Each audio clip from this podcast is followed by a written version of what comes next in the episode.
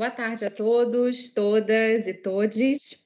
Meu nome é Raíssa, vou me apresentar aqui para vocês, fazendo minha autodescrição.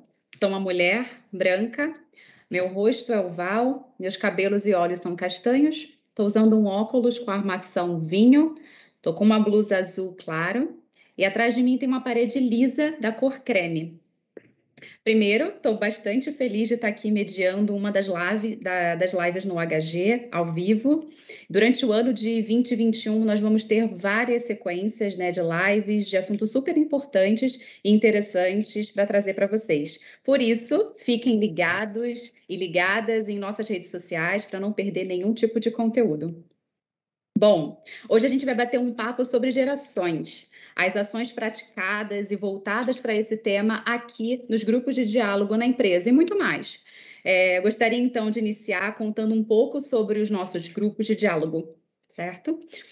É, a missão dos grupos de diálogo aqui da empresa é contribuir cada vez mais para um ambiente em que exista respeito, equidade, acessibilidade e experiências inovadoras para todos.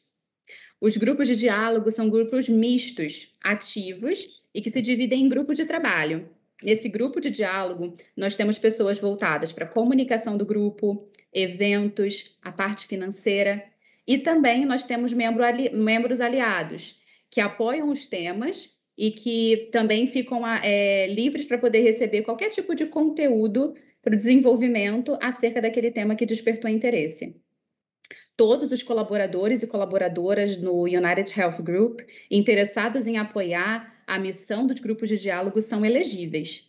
Os membros têm direito às notificações de todas as atividades do grupo e podem participar de todas as reuniões também. Bom, a gente vai dedicar o nosso tema hoje falando um pouco do Nossa Idade, que é um dos grupos de diálogo do United Health Group, e o grupo que destaca por falar sobre os temas intergeracionais, falando sobre gerações, idades, né, gerações como um todo. O nosso objetivo é implementar as ações de sensibilização para essa questão de diferentes gerações coexistindo juntas no mercado de trabalho, de forma a criar uma rede de apoio, igualdade e de oportunidade para todos os candidatos e colaboradores é, para que eles se sintam realmente valorizados e tenham oportunidades igualitárias para todas as pessoas aqui dentro da OHG. Bom, falando um pouquinho disso e por que, que é tão importante a gente falar sobre gerações. Quando a gente fala de gerações aqui, é, existe um apelo super importante. Os outros grupos de diálogo, as pessoas elas acessam por terem uma, sens uma sensibilidade maior, afinidade com uma causa, interesse por conhecer um pouco mais. Quando a gente fala de gerações, é um grupo que com certeza todo mundo vai passar por alguma situação de geração ao todo da sua vida. Com muita sorte, se todos nós tivermos, a gente vai envelhecer com saúde e vamos ficar no mercado de trabalho fazendo as coisas que nós gostamos de fazer. E alguns dados super relevantes da sociedade trazem para a gente alguns pontos para a gente começar a pensar desde já no futuro. Quando a gente fala de gerações, nós temos a geração Z que está entrando no mercado de trabalho, nós temos as outras gerações que já coexistem, na verdade, geração alfa que vai entrar no mercado, as outras já estão trabalhando aqui com a, com a gente. E hoje, nós temos cerca de 53 milhões de pessoas acima de 50 anos. Em 2025, nós seremos o sexto país com o maior número de idosos no mundo. 2040, 57% da força de trabalho será de pessoas com mais de 45 anos. E em 2050, um terço da população terá 60 anos ou mais. Não é um assunto que a gente precisa começar a pensar desde já? E é isso que a nossa idade aqui dentro do HG provoca alguns temas e reflexões. Bom, antes da gente começar o conteúdo, eu gostaria de reforçar dois recados importantes. Primeiro, fique à vontade para fazer perguntas. É, a gente vai ter um tempo destinado para elas no final da nossa live, para a gente conseguir responder o máximo possível. Em nossa tela ficará disponível o QR Code, que levará vocês para o nosso site de carreiras, que é o trabalhanohg.com, tudo junto. Fiquem ligados, né? E fiquem super à vontade também para acessar as nossas oportunidades e encontrar a posição que melhor se encaixa no seu perfil falando um pouco sobre a questão de, de carreira aqui dentro, a gente vai trazer para vocês alguns dados super relevantes da nossa é, dispersão etária e das é, gerações que nós já temos aqui no mercado de trabalho.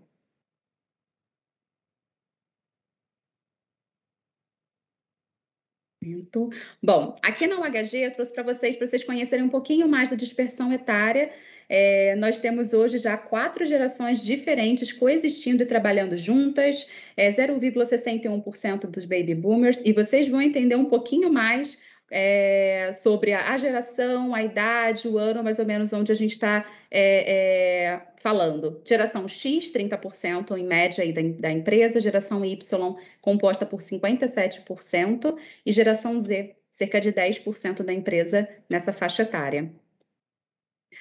Bom, trazendo um pouco um contexto da geração como um todo, nós temos, além das gerações que vocês viram agora, as gerações dos veteranos, e a geração alfa que está chegando no mercado de trabalho, geralmente estão, acredito, entre os sete anos de idade, mas já já vão juntar nós no mercado de trabalho. E a gente precisa também estar preparado para quais tipos de comportamentos e tendências e como a gente consegue se preparar. Não vou me estender muito. É, vamos conhecer então os meus dois colegas de grupo que vão compor essa live a Luciana Dantas, que é coordenadora de eventos e patrocínios, e o Charles, que é Chief Medical Officer aqui no United, no United Health Group. Lu, Charles, se apresente para o nosso público, por favor.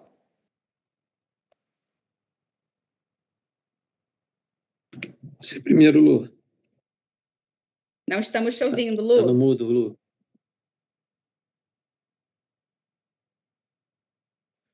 Perdão, vou retomar aqui.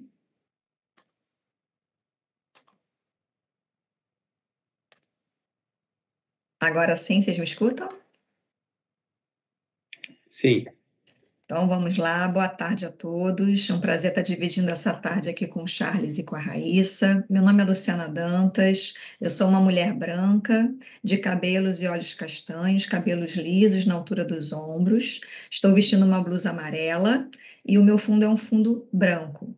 E já que a gente está falando em gerações, eu tenho 41 anos. Vai lá, Charles. Boa tarde, pessoal. Muito bom estar com vocês. Meu nome é Charles, eu sou um homem branco, calvo. Já, já não fui calvo, mas agora sou calvo. Estou vestindo um, um suéter preto, apesar de estar no Rio de Janeiro, que está fazendo um frio danado. Disseram que tem paulista aqui no Rio, deve ter sido isso que fez o tempo virar. Mas é muito bom estar aqui com, com a Luciana e com a Raíssa para discutir esse, esse tema que é tão, tão bacana.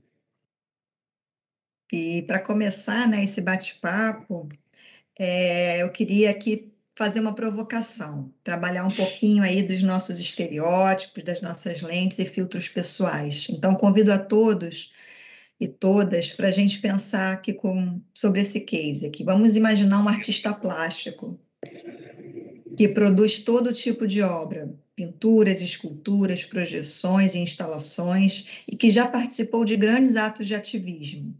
Seu trabalho traz referências do surrealismo, pop art, expressionismo abstrato, além de apresentar conceitos minimalistas e psicodélicos. Em sua estante, a gente pode encontrar aí prêmios pelos livros que ele já escreveu e até pelos filmes que produziu e protagonizou. Então, quem é essa pessoa? É um artista ou uma artista plástica, homem mulher? Pai, mãe, negro, branco, branca, ocidental, oriental, muçulmano, hindu, católico ou budista? Qual a idade dessa pessoa? Então, eu queria que vocês pensassem pelos, né, pelas suas lentes, aí, por todos, todas as características que a gente trouxe, como é que você imagina esse ou essa artista plástico, plástica? E antes da gente revelar quem é essa pessoa, eu queria convidar o Chaves para falar um pouquinho sobre esses filtros pessoais. Então, essa, esse, esse exercício é interessante. Enquanto vocês vão imaginando é, essa pessoa, né, é, é, é, interessante provocar a discussão do o que, que faz a gente imaginar de um jeito ou de outro jeito. O que, que faz a gente é, perceber uma, uma situação diferente de outra pessoa. Né? É, a mesma coisa vista de formas diferentes. Então, essa colagem que está aí, Aqui na UHG a gente tem um, um, todo um trabalho muito bem estruturado, né? É, de, é, de discussão de apresentação, de introdução sobre a cultura da organização. Né? E nesse trabalho a gente, é, um, a gente discute valores e, e, princípios, e um dos princípios que a gente usa e discute são os dos filtros pessoais. Né? Por que, que a gente pensa e, e, a respeito de uma situação diferente de outra pessoa? Por que, que a gente enxerga uma mesma situação é, é, de uma forma completamente diferente de outra pessoa? Então a gente usa muito essa colagem e, e, e, e eu tenho certeza que cada um de, de, de, vocês, cada um de nós, vai prestar mais atenção em alguma coisa né, que, que lhe chama, é, é, que, que lhe traz o interesse ou que é, é se articula com os seus filtros pessoais do que outras, né? E quando a gente olha essa colagem em conjunto, a capacidade que a gente tem de perceber o todo é muito maior, né? Então, se a gente projeta isso e tira e pergunta, a gente já fez esse exercício muitas vezes, a gente pergunta o que, que você viu, né? E cada um começa a falar alguma coisa, né? e a gente começa a perguntar, mas você viu é, um, um, uma logo da BMW? Você viu uma, uma rosa? Que cor te chama mais atenção? Tem, tem gente que vê muito o amarelo, tem gente que presta mais atenção no azul. Então, tem milhares de informações, né, como, como é o que acontece em todas as situações que a gente vive na vida e que é, são é, percebidas de maneiras diferentes por cada um de nós. Então, esse exercício que, que, que a Lu trouxe, ele é um exercício que provoca né, essa, essa reação. Né? Ela é totalmente balizada por, esse, por esses vieses né, que a gente constrói ao longo da vida em função das nossas experiências. Mas o mais bacana disso aqui é que é, a melhor compreensão dessa situação é dada pelo conjunto das pessoas que observam. Né? Uma pessoa não vai conseguir, com a mesma eficiência, olhar todos os detalhes que um time. Né? E um time intergeracional, por todas as circunstâncias né, e por todas as experiências, acabam prestando atenção em coisas completamente diferentes, né? em função da sua trajetória, da sua história de vida, da sua experiência acumulada ou até da sua falta de experiência acumulada. Né? Então, tudo é muito rico, porque a falta de experiência também ela traz um descompromisso né? em olhar aquilo que você já está acostumado a olhar. Então, é, é, é, um exercício simples, né? e aí eu vou voltar aqui para a Lu, ela, afinal de contas, dizer para a gente de quem que se tratava aquela pessoa que cada um de nós aqui está imaginando. É, cada um usou aí o seu filtro para imaginar esse profissional, esse artista, né? E não sei se todos aqui é, chegaram nesse nome, né? A gente está falando de uma mulher japonesa de 92 anos, a Yaoi Kusama, que recentemente teve uma exposição né, feita aqui no Brasil. Então, quando a gente fala de artista plástico, inovação, será que a gente pensaria numa mulher de 92 anos? Então, fica aqui essa provocação para a gente estar sempre atento a esses, esses vieses, a esses estereótipos e às nossas lentes. Bom, e aí falando em gerações, né? A gente aqui no, no HG, a gente fala muito de gerações, gerações é um tema recorrente e é um tema que tem que estar na pauta das empresas por tudo que a gente já ouviu aí da Raíssa, do Charles, é um tema de extrema importância. Quando a gente vai pesquisar sobre gerações, né, quem gosta do tema, quem busca esse tema, seja nas redes sociais, na internet, na literatura convencional, normalmente quando a gente busca gerações, a gente vai encontrar isso aqui, ó. A gente vai encontrar as nomenclaturas né, das, das gerações e algumas tendências comportamentais. E aí é que, onde a gente quer chegar, né? A gente está falando aqui de tendências comportamentais. Quando a gente fala né, que a geração Z, é, que são os nativos digitais, eles vão estar mais familiarizados com tecnologia, isso é uma tendência. Não significa que todas as pessoas daquela idade vão ter essa facilidade, mas é uma tendência por questões sociais, históricas, né, que todas essas gerações passam, vivenciam. Então, é muito importante entender que existem sim tendências, mas elas não são é, gerais. A gente não pode generalizar, estereotipar que todas as pessoas daquela faixa etária têm aquela ou essa característica. E é por isso que a gente acredita que colocar pessoas em caixinhas, isso sim é cringe, é mico, é o ó, ou seja lá como você preferir chamar. As pessoas, cada uma delas tem a sua bagagem de vida profissional, são seres únicos indivíduos, né, que na sua individualidade têm as suas características. Tem tendências comportamentais devido às gerações? Sim, mas não vamos colocá-los na mesma caixinha. Por isso que a diversidade geracional que o Charles já trouxe aqui quando falamos de, de, lentes e de vieses é de extrema importância. A gente pratica isso no HG e cada vez mais a gente tem mais gerações trabalhando juntas e isso é riquíssimo, né? A gente tem um ambiente diverso, seja qual for, né, seja através das gerações, que é o tema que a gente está trazendo aqui, traz inovação, traz receita para as empresas. Então, é um tema que precisa ser falado e cada vez mais. Porém, a gente ainda encontra alguns estereótipos, e era isso que a gente queria trazer aqui para vocês.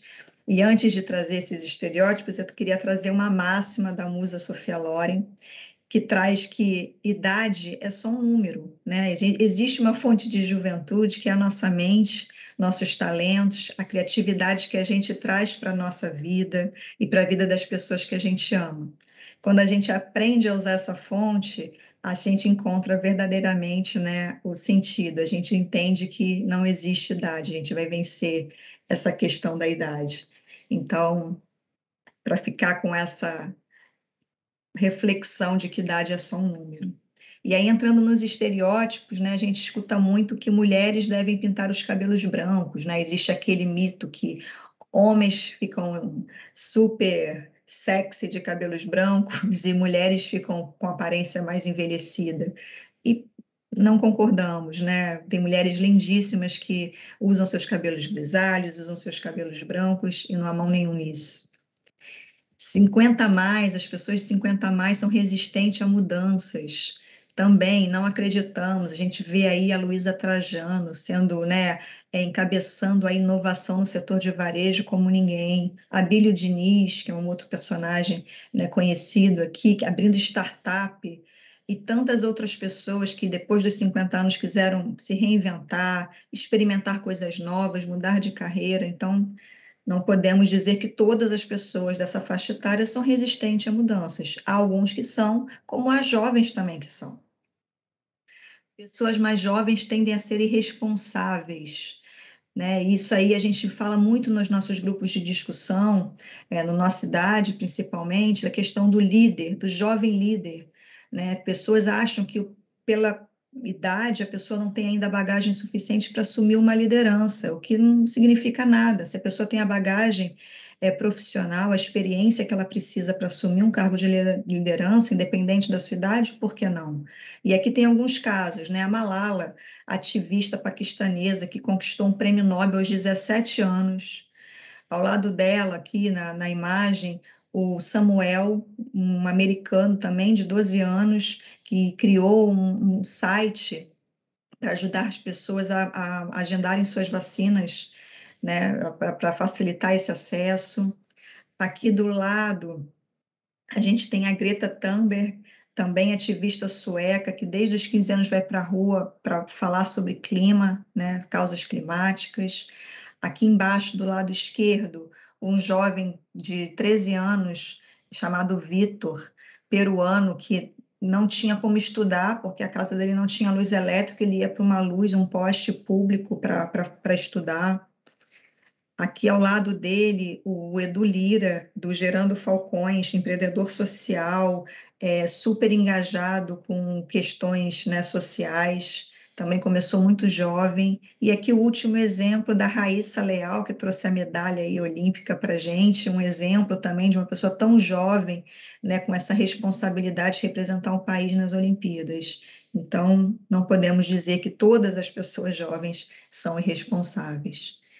Os 50 mais são pouco criativos. Outra coisa também que nós não acreditamos, nós temos alguns exemplos aqui, é o seu Valença lançando novas músicas, recentemente ele lançou novas músicas, né? o maestro João Carlos, que venceu várias, né, vários desafios aí para continuar é, sendo maestro e tocando piano é, após os 80 anos. Laerte, cartunista brasileira, um exemplo né, de criatividade, chargista. Madonna, Jennifer Lopes, artistas super ativas que cantam, dançam, fazem, né, tem uma atuação incrível. Morgan Freeman também, 80 a mais, atuando, ganhando prêmios. O chefe Claude Troagro abrindo restaurantes, criando receitas. E a, o último exemplo aqui é a blogueira Iris Epfel, que vai fazer 100 anos mês que vem, super atuante, uma blogueira que fala de moda. Então, não podemos falar que cinco pessoas acima dos 50 anos não são criativas. É tudo fake news. E para dar continuidade aqui, né, a gente queria falar um pouquinho, chamar o Charles para falar como é que a gente aqui no HG aplica essa diversidade geracional nas empresas. Então, é, na verdade, eu, eu, eu vou contextualizar a diversidade geracional dentro, dentro da cultura da OHG. Perfeito. É, então, a, a, a, cultura, a cultura da, da, da OHG, e aí eu vou contar um pouquinho, né? É, é, um, um, pouquinho de mim, um pouquinho da empresa, né? É, é a Amil foi adquirida pela UHG. A UHG é, é a sexta maior empresa americana de todas as indústrias, não é só da, da saúde. É a 12 maior empresa do mundo e, e, ela adquiriu a Amil no final de 2012, 2013. É, a Amil, àquela altura, já tinha por volta de 40 anos de existência, que basicamente era o mesmo tempo de existência da UHG. Né? É, duas empresas que, cada uma dentro da sua realidade, dentro do seu país, né, se tornaram líderes de mercado e que resolveram se juntar né? E o Edson Bueno, que foi o fundador da Amil, né? eu já trabalho na Amil há 26 anos, né? dos meus 58, 26 é, aqui na empresa, 36 anos de formado em medicina, e, e nesses 26 anos, né, muito influenciado pela figura do fundador, é, a gente viu né, acontecer uma cultura, né, uma cultura e, e, que a gente define né, é, da seguinte forma, passa o próximo para mim, por favor. É, a, a, cultura nos define, ela, ela, ela é, representa o nosso caráter, né? ela diz quem somos. Né? E quem somos é definido exatamente pela missão, naquilo que a gente acredita, naquilo que a gente valoriza, como a gente acha que deve se comportar. Né? Essa missão, esses valores, eles são viabilizados por princípios, né? Para a gente poder, é, e o nosso princípio é ajudar a, as pessoas a viver melhor, né? É, e isso é reforçado por protocolos, quer dizer, é quase que a operacionalização da cultura, né? Então, até, até a, aquisição da, da, pela United, né, a gente identificava na AMIL, né, como se identifica em muitas empresas, uma cultura muito forte, construída a partir da própria impressão digital do fundador, né, e isso permeando toda a organização produz uma cultura. Né, não existe falta de cultura. Né, então, existe uma cultura. O que não é comum né, é um processo intencional né, de, de disseminação e de prática dessa cultura.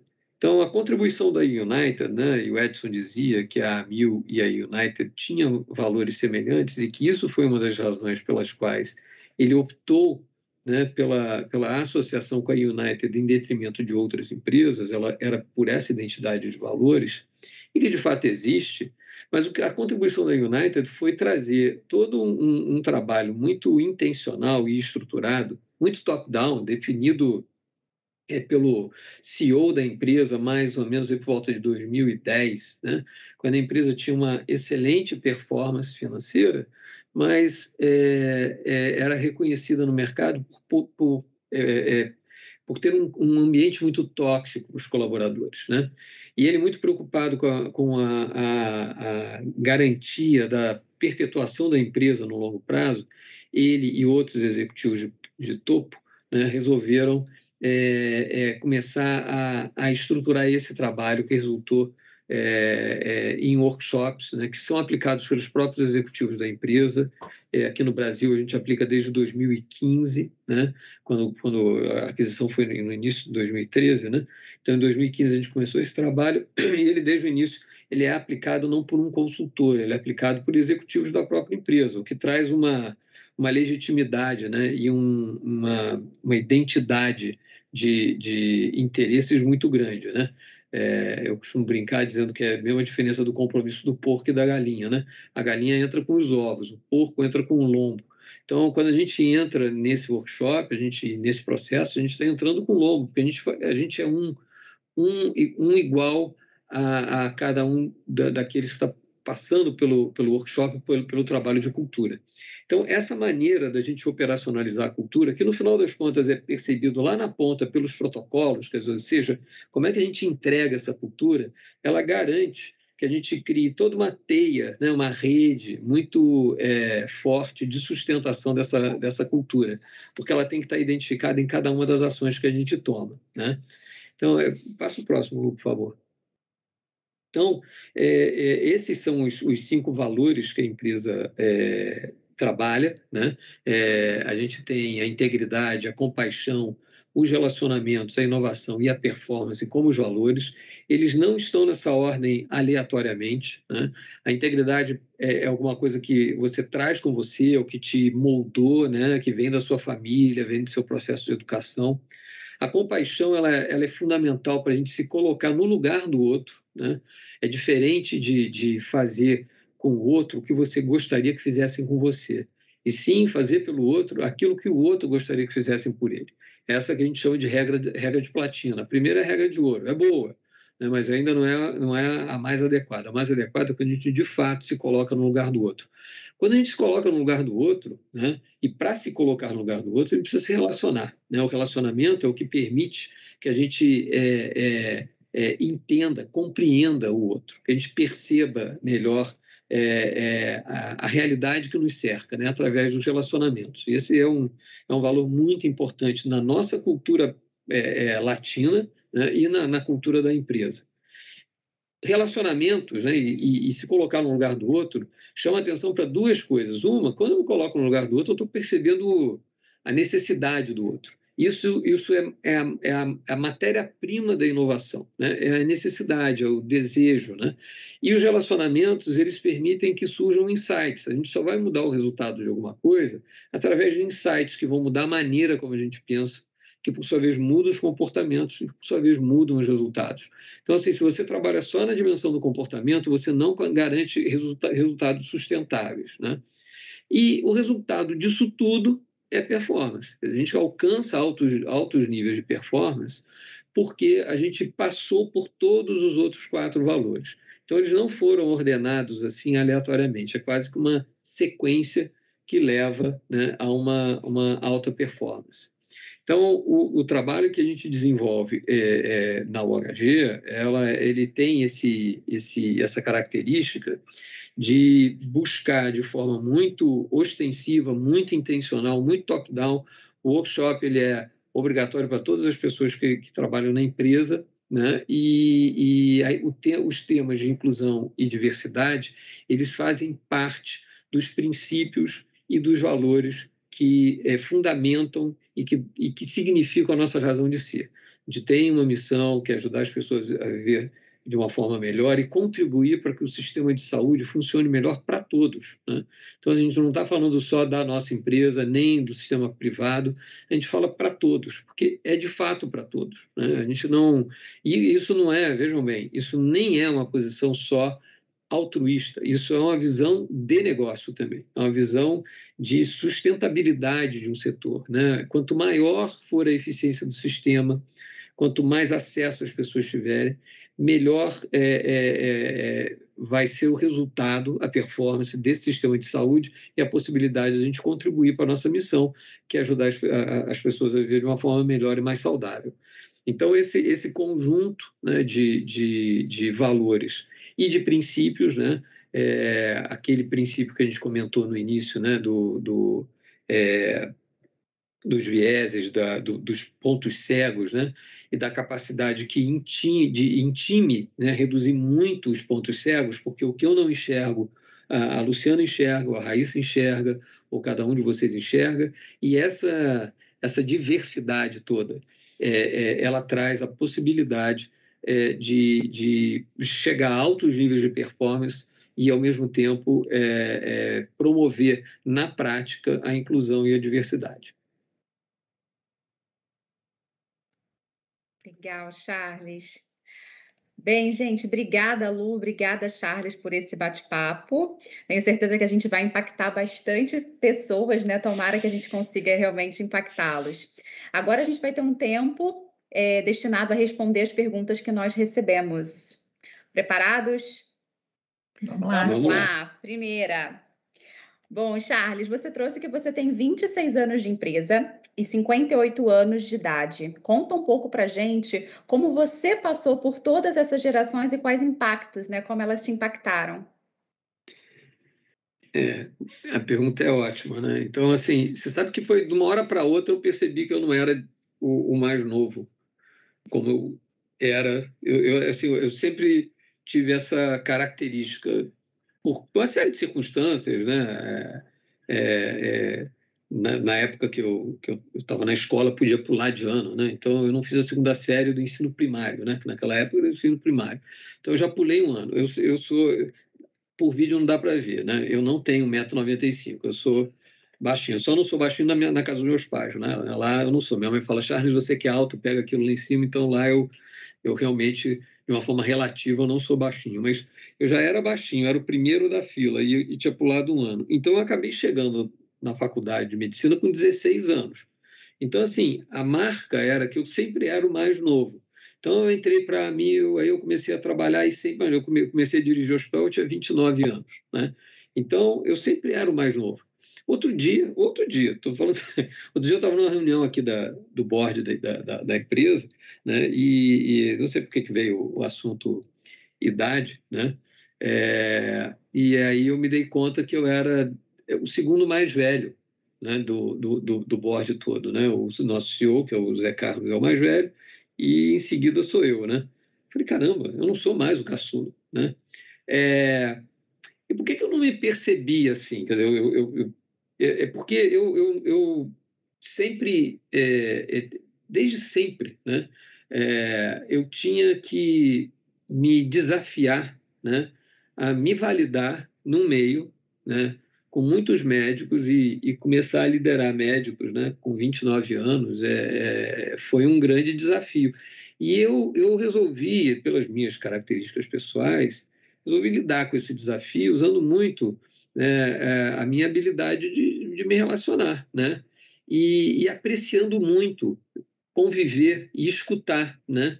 É, é, a minha trajetória profissional acabou me colocando de frente com muitas situações em que a gente adquiriu um hospital que foi é, é, é, fundado por uma família que tinha a figura do fundador, né, muito forte aquela marca, e eu entendia que é, é, quanto melhor eu compreendesse né, aquela organização pela, pela perspectiva de quem criou, né, melhor seria o processo de, de integração daquele hospital é, numa empresa. É uma mudança muito radical, né? A gente passou por isso quando é, Diamil passou a ser o HG, né? então vocês imaginem isso acontecendo com os outros, então é, é, com, com outros hospitais. Então eu exercitei essa questão né, das gerações, primeiro apreciando genuinamente o contato né, e, e as conversas né, e, e, e as histórias e é, entender qual o papel da história, né,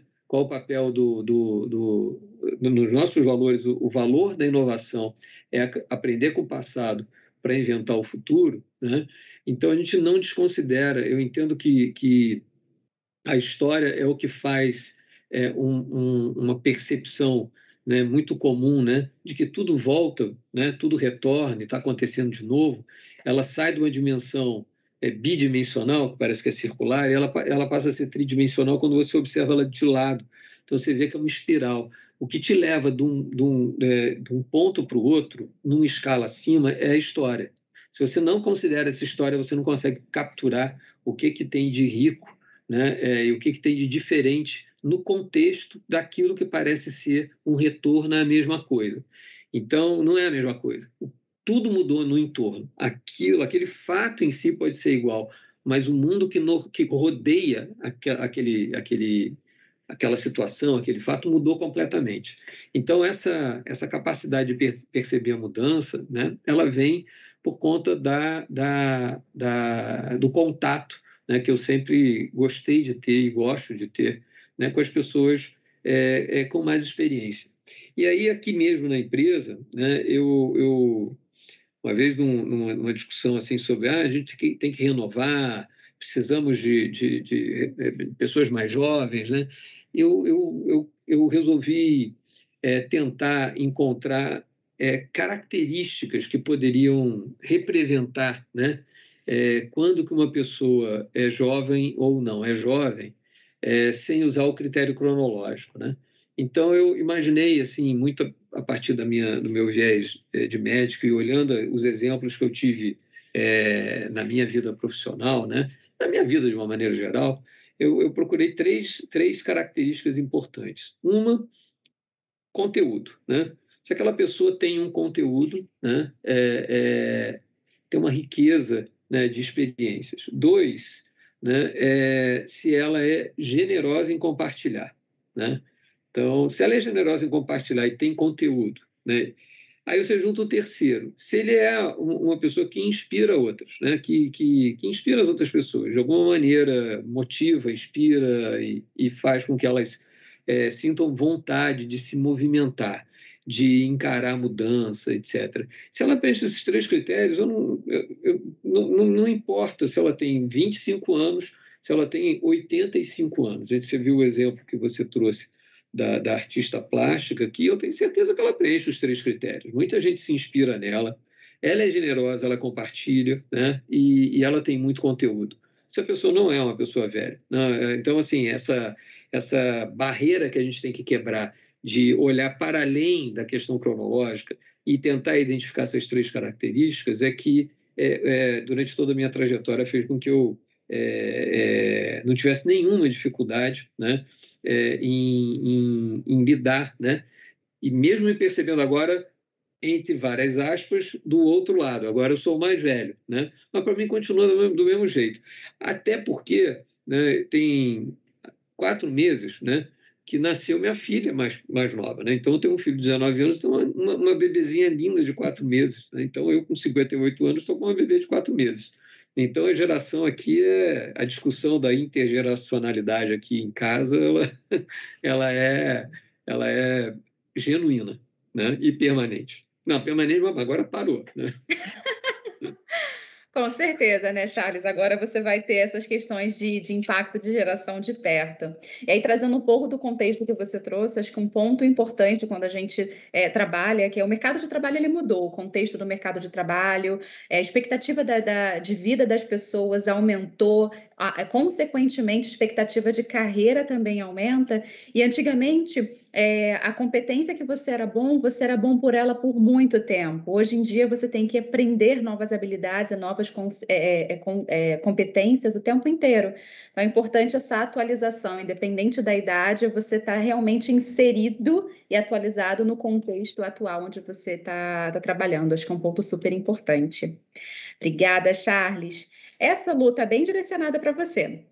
A gente quer Vamos saber como, como a área de marketing e eventos atua junto das diferentes gerações. Poxa, muito bacana. Não, como a gente hoje, né, como vocês já trouxeram, a gente tem é, várias gerações se interrelacionando, né? Nossos clientes, nossos pacientes, quando a gente fala dos hospitais, são pessoas de todas as idades. Então, o papel do marketing é justamente levar esse conteúdo, levar essa comunicação, a nossa marca, para todos esses públicos. Isso é feito através do tom de voz, através da comunicação, do tipo de comunicação, do formato, quais canais a gente vai usar para isso. E para diferentes públicos, diversos públicos, a gente tem que usar diversos canais. Então, no caso da publicidade, a gente utiliza é, mídias digitais, mas usamos também as mídias mais tradicionais, jornais, revistas. É, e trazendo isso um pouquinho né, para o meu mundo aqui de eventos, quando a gente pensa num evento, a gente pensa qual público que a gente quer atender, né? qual conteúdo a gente vai transmitir para atingir aquele determinado público. Um dos nossos valores, né, como o Charles trouxe, é relacionamentos. E eventos é uma ferramenta imprescindível de marketing para atuar nesse pilar. Né? Nós nos relacionamos com diversos públicos, entre eles médicos, corretores, é, gestores de RH, colaboradores, corretores de saúde, são públicos distintos, de diferentes idades, dentre esses mesmos grupos. Então, a forma como a gente vai atuar com eles é identificando que mensagem a gente quer passar, o que a gente quer com aquele evento, é, identificando isso, identificando esse público, ajustando as ações de acordo, né? Dando um exemplo, por exemplo, convite, né? A gente no passado tinha aquele convite impresso, que era enviado um mês antes para a pessoa reservar a data. Hoje a gente atua muito mais é, nas redes sociais, nos canais digitais para fazer convites para evento. Mas nada impede, como a gente fez recentemente um evento onde eu mandei o convite físico para reforçar o convite digital, porque para algum, né, dentro daquele público daquele evento a gente tinha pessoas de diferentes gerações. Então, para algumas pessoas faz mais sentido, né, ou a pessoa vai ser impactada de uma forma melhor através de uma comunicação física, através de um telefonema, por que não? A gente ainda faz RSVP ativo em algumas ações que a gente organiza aqui dentro. Então, eu acho que é muito isso. A comunicação é como a pessoa recebe, né? Não é o que você diz, mas é como a pessoa recebe. Então, a gente tem que entender esse público, tem que saber com quem a gente está falando, falar daquela individualidade que a gente abordou no início aqui da, do nosso bate-papo, entender quem são essas pessoas e trabalhar para atendê-las. Eu acho que é esse o, o segredo do marketing e principalmente da área de eventos. Obrigada, Lu. O pessoal diz que a geração Z, o Z é desapiar, né? Aquela questão de você ficar toda hora passando Sim. de um lado para o outro. E, e essa geração, ela costuma com, é, consumir um conteúdo muito curto. Né? Então, é um ponto super importante. Como a gente falou, Sim. são tendências, mas vão, vão ter claro. pessoas na geração Z que vão ver sempre os conteúdos inteiros para poder criticar, argumentar. Né? Então, é um ponto super relevante. Trazer uma pergunta também do público. É, qual a maior vantagem competitiva do HG em ter pelo menos quatro gerações trabalhando juntas? Você quer responder, Charles? Eu vou, vou, vou tentar, né? Não, não tenho. não, a pergunta é boa. Mas a, eu, eu vejo que a, a vantagem competitiva é, é, é, justamente a capacidade de enxergar é, é, uma mesma situação por diferentes perspectivas. Né? Então, a, a, a, perspectiva de cada um importa muito. Né? A perspectiva de cada uma das gerações, a perspectiva de cada uma das pessoas importa muito. Quando a gente, quando a gente se propõe a, de uma forma genuína a trabalhar né, com gerações diferentes, né, é, é, entendendo que isso é uma, é, é uma um privilégio, né? Eu acho que é um privilégio a gente conseguir é, é ter uma, uma, uma, organização que é, respeita essas diferenças, é, aprecia essas diferenças e enxerga nisso uma enorme vantagem competitiva. Né? É, nem sempre foi assim. Eu tenho que confessar que nesses anos todos de empresa eu, eu vi que a gente avançou muito, né? como sociedade e como empresa, né? Mas eu acho que hoje a gente é, consegue até dizer que, como empresa, talvez a gente tenha é, avançado mais do que a sociedade como um todo. Né? A gente ainda vê muita, muita, muita injustiça, muita diferença, e a gente vai fazendo a nossa, dando a nossa contribuição. Acho que a gente tem uma responsabilidade como organização, uma organização grande é, como a nossa, de, de, é, de dar o exemplo. Né? E, aliás, é, a liderança pelo exemplo, ela é, ela é, como alguém já deve ter ouvido falar, né? não é a melhor forma, é a única forma de liderar. Né? Então, a gente usa muito um princípio que chama sombra do líder né? para é, promover essa questão do, do, do exemplo como um fator de mudança fundamental. Isso acaba nos provocando, né? É, cada uma das lideranças, a, a, a a necessidade né, de, de, de, se perceber o tempo inteiro, porque o tempo inteiro você está sendo escrutinizado, o tempo inteiro você está sendo observado, e, e, dá muito trabalho você ficar é, tendo que planejar como se comportar. É melhor você já se comportar naturalmente desse jeito. Então, acho que isso vai moldando mesmo a maneira como a gente é. Né? e diminuindo, e eu acho que isso é uma coisa importante. Nada do que a gente trabalha na, na empresa em relação às gerações ou à cultura né, se aplica única e exclusivamente ao trabalho. É muito pelo contrário. Elas cabem perfeitamente bem, ou talvez até melhor para a nossa vida pessoal, porque na hora que você consegue aproximar as duas coisas, né, a sua vida pessoal, a sua vida profissional, aí, aí a, a, a sensação de, de, preenchimento, de gratificação, né, de, enfim, ela é, é, muito maior, é exponencialmente maior. Né?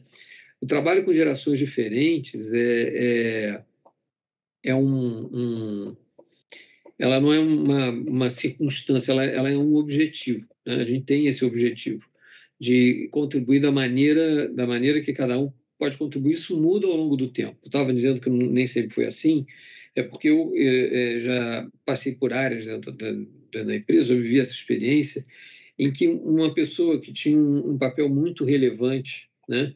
à medida que o tempo ia passando e as coisas iam mudando, eu, ao invés de, de me perguntar, como organização, qual a melhor forma né, de aproveitar todo o talento, toda a experiência acumulada por essa pessoa, né, eu, eu congelo o que ela tem que fazer até ela não conseguir fazer mais aquilo que ela fazia.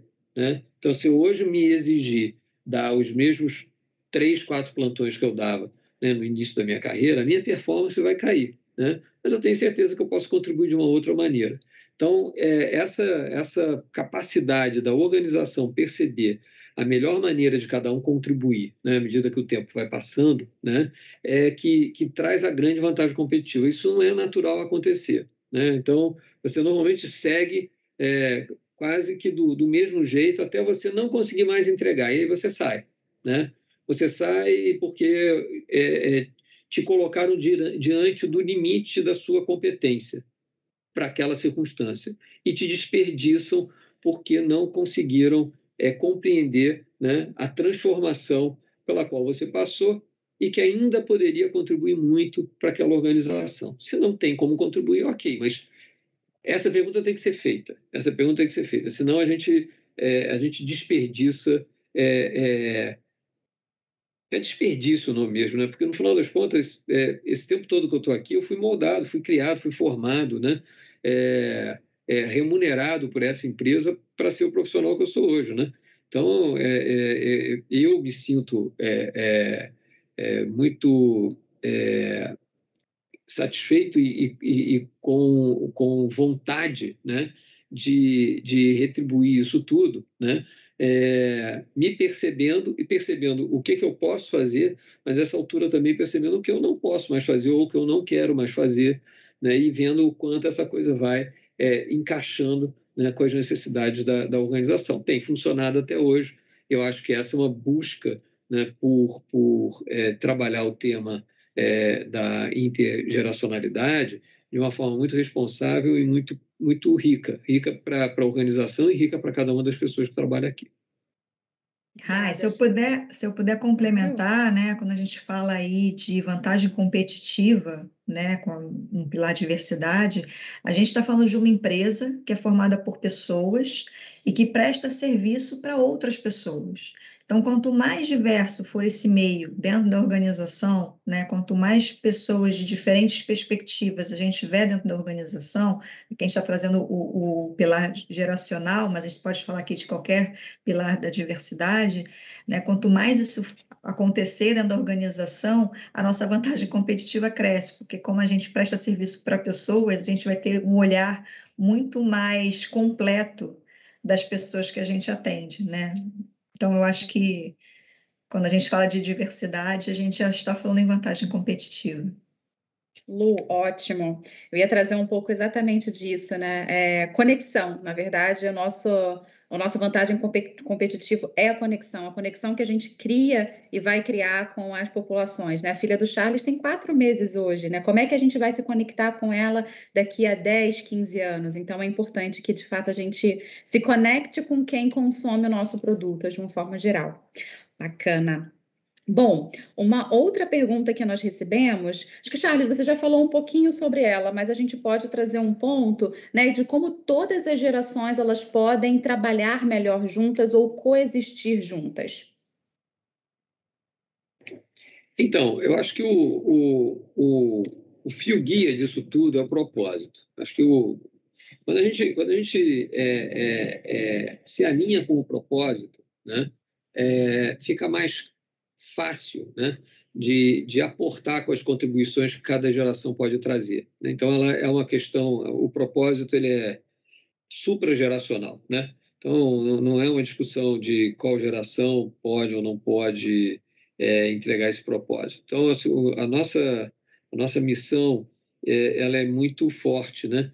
ela gera uma, um, um, impacto quando, quando a gente traz é, para a organização né, é, esse, esse compromisso de querer ajudar a construir, construir, um sistema de saúde que funcione melhor para todos e para cada um, né, é, ajudar a, as pessoas a, a, viver de uma forma melhor e mais saudável.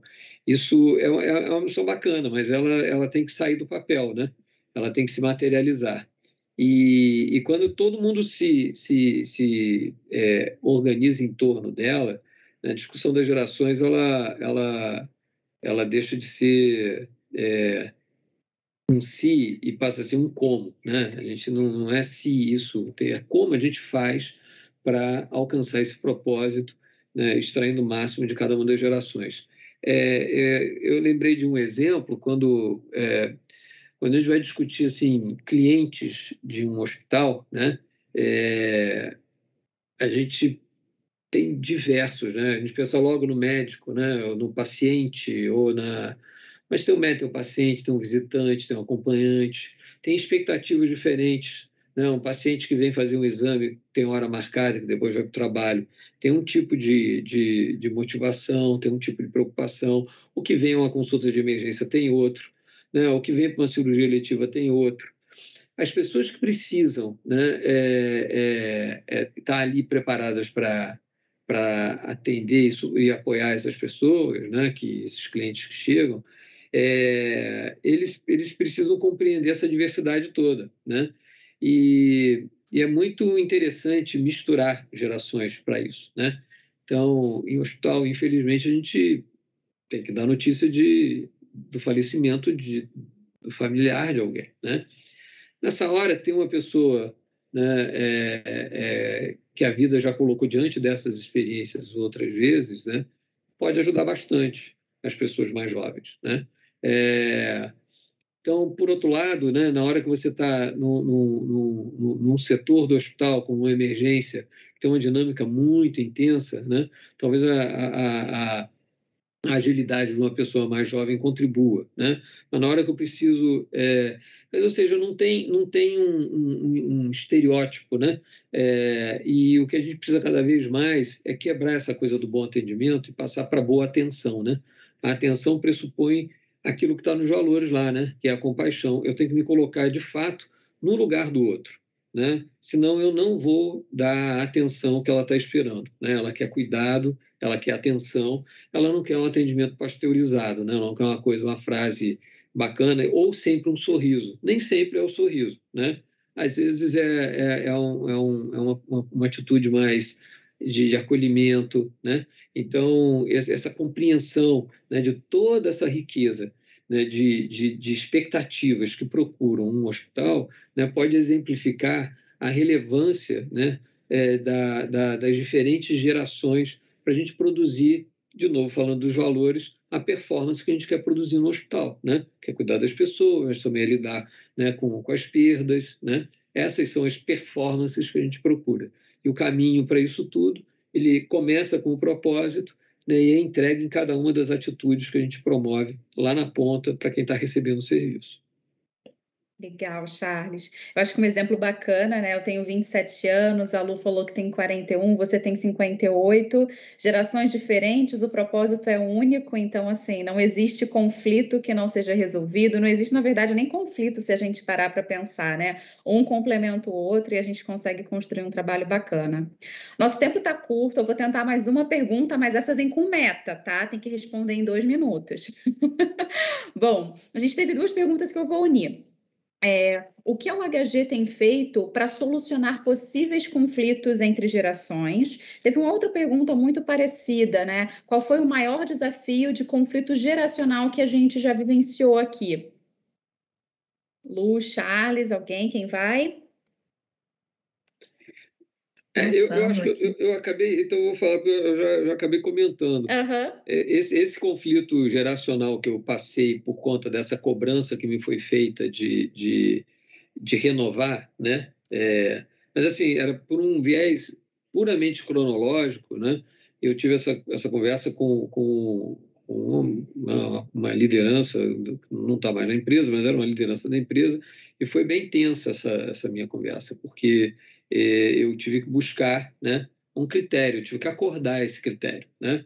E era, era da minha posição para cima que eu tinha que acordar o critério para que eu evitasse né, é, é uma tomada de, de, de, posição que era totalmente contrária aos nossos valores e a tudo que a gente vem tentando promover. Né? Então, é, é, acho que esse foi o, o recente, foi o maior, o maior conflito né, que eu tive que lidar. Os outros, na verdade, eu, eu diria que foram mais é, na linha do, do, tentar me validar, né, me legitimar e, e, e ser reconhecido. Né? É, pessoas mais velhas do que eu, quando eu era uma liderança mais uhum. jovem, né? isso sempre me desafiou bastante, mas eu acho que foi o que, o que me, me trouxe né, essa, essa possibilidade de apreciar né, essa questão da intergeracionalidade é, da maneira como eu eu aprecio hoje. Eu lembrei aqui, Rai, de uma situação, é, mas que foi super positiva, né? Eu, eu, entrei aqui já tem alguns anos, tá? Já tem 14 anos que eu estou aqui na organização, entrei aqui com os meus 20 e poucos, e cheia de ideias, cheia de vontade de inovar, de trazer coisas que eu tinha aprendido na, no mercado, na faculdade. E eu fui fazer uma apresentação para uma diretora na época, e levei um monte de ideias novas, né? E aí uma par, uma pessoa que trabalhava comigo, falou assim: ah, ela não vai gostar, ela não vai gostar, ela é muito tradicional, ela era mais velha, né? Ela na época devia ter lá seus 60 mais. Ela vai querer aquilo que a gente sempre fez, é a décima edição desse evento, não vamos querer mudar agora. E eu falei, não, eu vou levar os dois, né? Não, eu já tenho, vou levar. E, para nossa surpresa, ela aprovou todas as inovações que a gente levou, é, e foi um, evento super que marcou aqui a nossa história, foi super diferente, levamos tudo super inovador, foi, foi uma experiência bem legal. A gente, às vezes, com medo, achando que aquela pessoa, por ela ser mais velha, não vai aceitar né, aquelas ideias inovadoras da, de uma pessoa super jovem que estava querendo ali é, mudar um pouquinho. Então, foi muito foi interessante. Foi poderia ter sido um conflito, né? A pessoa que me orientou falou: não, não leva porque ela não vai gostar. Eu falei: não, mas vou, vou arriscar. O jovem também tem mais isso de arriscar, né? E eu uhum. tive isso e eu falei: vou levar, mas eu arrisco até hoje. e deu certo, viu? Deu certo. Foi super uma experiência positiva aí para dividir. Obrigada. Luiz Charles, muito, muito obrigada. Infelizmente, o nosso tempo ele está encerrando, mas eu gostaria mais uma vez de agradecer é, pelo tempo e engajamento dos nossos convidados e convidadas e pela presença de todos é, para essa troca, esse bate-papo. Né? Espero que vocês, que tenhamos conseguido tirar tantas dúvidas dos possíveis futuros candidatos, futuros colaboradores e também das pessoas que já estão aqui no HG. Ao nosso público, para conhecer mais um pouco da UHG, nossos valores, nossa missão e nossas oportunidades, acesse o nosso site de carreiras, que é o trabalhonohg.com, tudo junto, ou o QR Code que está disponível na tela. Foi um prazer, gente. Até mais. Obrigada. Boa tarde. Obrigado, pessoal. Boa tarde. Tchau, tchau.